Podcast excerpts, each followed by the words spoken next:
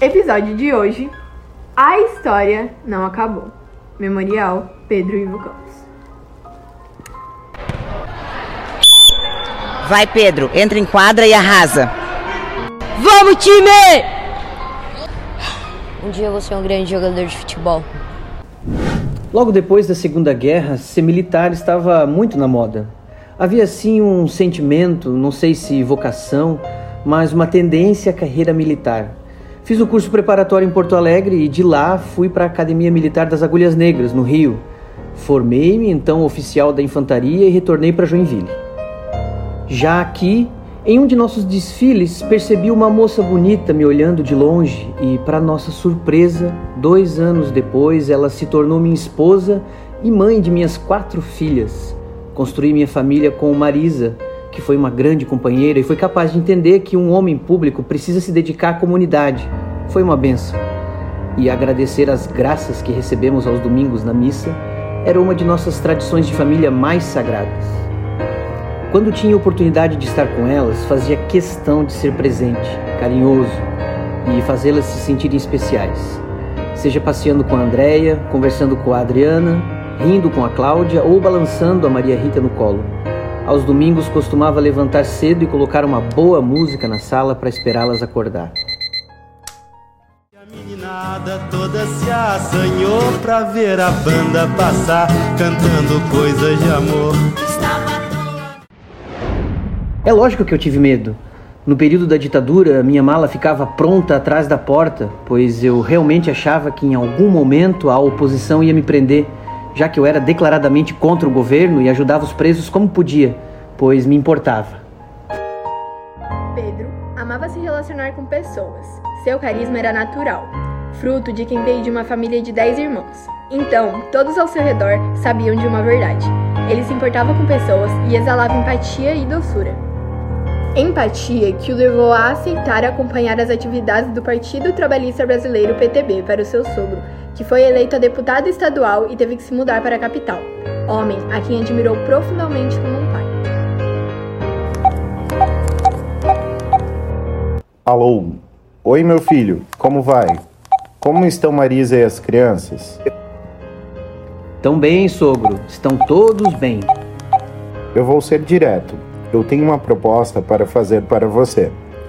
Sei que deixar a carreira militar tão cedo não era sua vontade, mas se aceitar essa oportunidade vai me ajudar bastante, pois eu preciso de alguém de confiança para acompanhar o PTB em Joinville, já que não estarei mais por aí.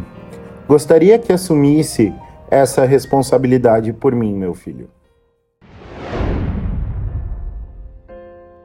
Foi assim que Pedro teve seu primeiro contato com a política e, pouco a pouco, foi pegando gosto pela atividade. Sua doçura e empatia contrastavam com sua postura firme e os valores obstinados de quem teve uma formação militar.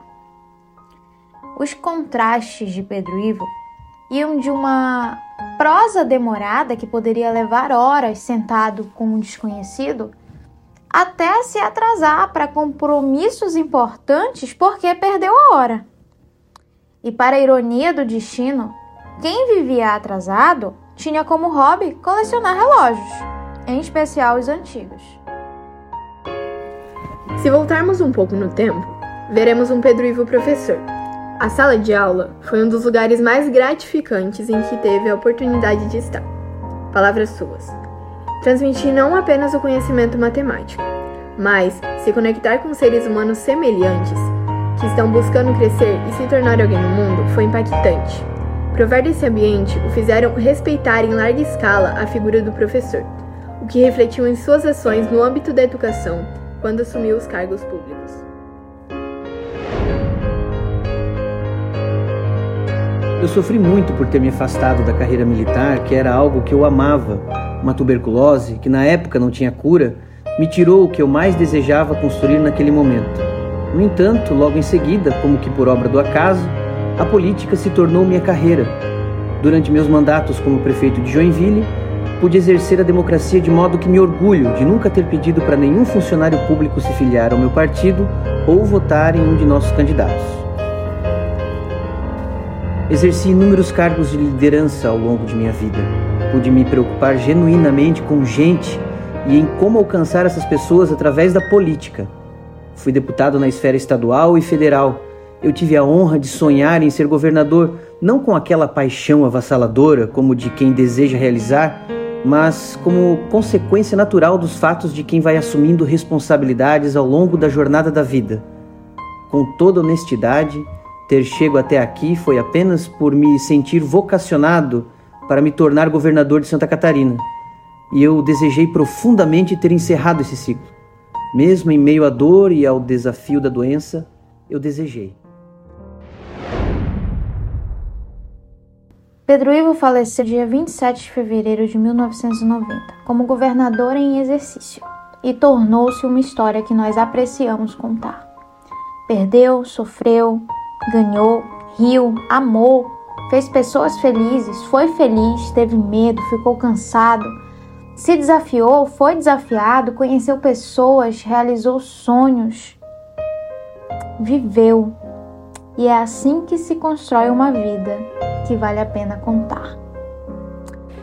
Em memória de Pedro Ivo Campos, governador, deputado, prefeito, marido, pai. Mas em todos os momentos, humano. Essa escola honra sua memória, sendo fiel a quem você foi. E por isso a história não acabou.